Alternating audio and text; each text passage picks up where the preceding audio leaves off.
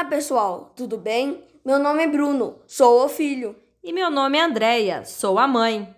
Este é o canal Entrando na História. Vamos contar uma história para você. Esperamos que entrem nesta magia. Lá vamos nós!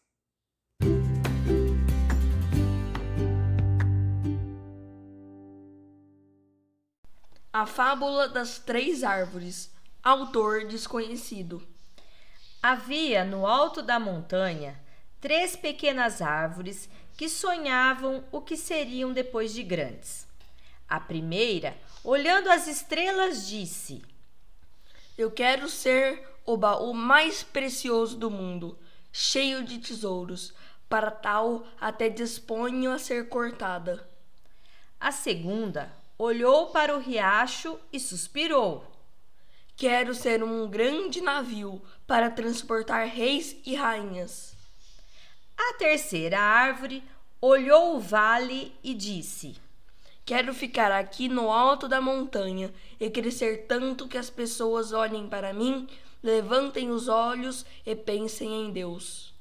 Muitos anos se passaram e certo dia vieram três lenhadores pouco ecológicos e cortaram as três árvores, todas ansiosas em serem transformadas naquilo que sonhavam.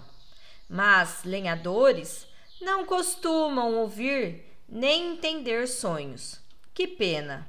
A primeira árvore acabou sendo transformada num colcho de animais coberto de feno. A segunda virou um simples e pequeno barco de pesca, carregando pessoas e peixes todos os dias. A terceira, mesmo sonhando em ficar no alto da montanha, acabou cortada em grossas vigas e colocada num depósito.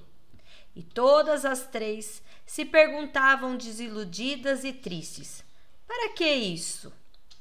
Mas, numa certa noite, cheia de luz e estrelas, onde havia mil melodias no ar, uma jovem mulher colocou seu neném nascido naquele coxo de animais.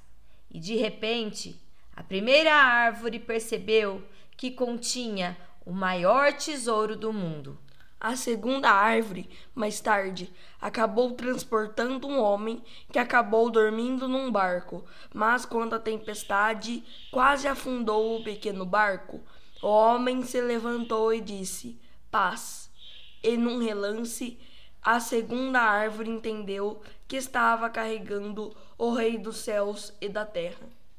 Tempos mais tarde, numa sexta-feira, a terceira árvore espantou-se quando suas vigas foram unidas em forma de cruz, e um homem foi pregado nela. Logo, sentiu-se horrível e cruel.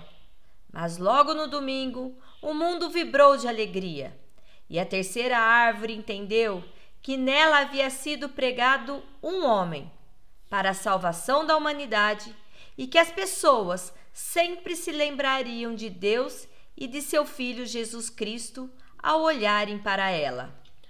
As árvores haviam tido sonhos, mas suas realizações foram mil vezes melhores e mais sábia do que haviam imaginado. Temos nossos sonhos, nossos planos e por vezes não coincidem com os planos de Deus tem para nós. E quase sempre somos surpreendidos com a generosidade e misericórdia.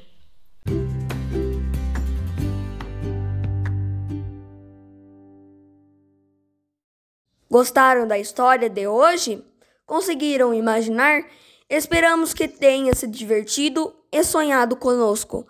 Até breve. Tchau!